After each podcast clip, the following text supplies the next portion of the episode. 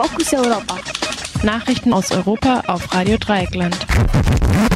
Die Fokus Europa Nachrichten am Freitag, den 20. März. Zunächst der Überblick. Freiburg erlässt eingeschränkte Ausgangssperre.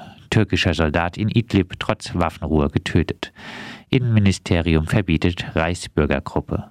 Wahlen in Serbien und Nordmazedonien verschoben mutmaßlich paramilitärische Angriffe in Nordirland. Die Stadt Freiburg hat angekündigt, ab Samstag ein Betretungsverbot für öffentliche Orte von zwei Wochen zu erlassen. Das Betretungsverbot bedeutet konkret, dass öffentliche Orte nicht mehr betreten werden dürfen. Das Haus oder die Wohnung soll nur noch für dringende Angelegenheiten verlassen werden und wer sich im Freien aufhalten möchte, darf das nur allein, zu zweit oder mit den Personen, die im eigenen Haushalt leben. Von allen Personen ist ein Mindestabstand von 1,40 Meter 1,50 Meter einzuhalten. Personen können aber weiterhin zur Arbeit oder zum Arzt gehen sowie Lebensmittel einkaufen. Die gegenwärtigen Beschränkungen gelten vorerst für zwei Wochen, so die städtische Pressemitteilung. Die Freiburger Gemeinderatsfraktionen haben diese Maßnahmen mitgetragen. Trotz der Waffenruhe ist in der syrischen Provinz Idlib ein türkischer Soldat getötet worden. Dies teilten die Behörden der türkischen Provinz Sivas mit. Weitere Details wurden bislang nicht bekannt gegeben. Allerdings hatte die Regierung in Ankara mit Vergeltungsschlägen gedroht, sollte die Waffenruhe nicht eingehalten werden. Die Waffenruhe wurde vor kurzem zwischen dem syrischen Machthaber Assad und äh, der russischen Regierung auf der einen Seite und der Türkei auf der anderen Seite vereinbart. Sie gilt theoretisch auch für die syrisch-russische Offensive auf Idlib. Bundesinnenminister Horst Seehofer hat erstmals eine Reichsbürgergruppe verboten. Am gestrigen Donnerstag durchsuchte die Polizei die Wohnung von führenden Mitgliedern des Vereins Geeinte Deutsche Völker und Stämme und seiner Teilorganisationen Osnabrücker Landmark in insgesamt zehn Bundesländern. Nach Angaben des Innenministeriums sollen rund 120 Personen zu der Gruppe gehören.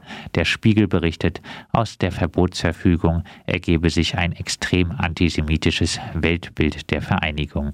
Sie verwendet zudem eine sogenannte Lebensrune. Diese sei unter anderem auch auf von einer Einheit der Hitlerjugend verwendet worden. Die Gruppe fiel vor allem durch massive Drohungen gegenüber Behördenmitarbeiterinnen und Politikern auf. In Brandenburg versuchten Mitglieder den Holocaustleugner Horst Mahler aus dem Gefängnis freizupressen. Laut einer Auskunft des Verfassungsschutzes haben derzeit rund 530 Personen aus der Reichsbürgerszene einen Waffenschein.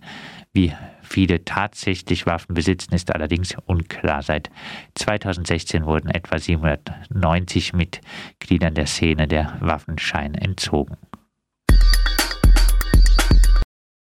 Wegen der Corona-Krise werden die für April geplanten Wahlen in Serbien und Nordmazedonien verschoben. Besonders in Nordmazedonien war die Abstimmung mit Spannung erwartet worden. Hier liefern sich die seit 2017 regierenden Sozialdemokraten ein Kopf-an-Kopf-Rennen mit den Nationalkonservativen.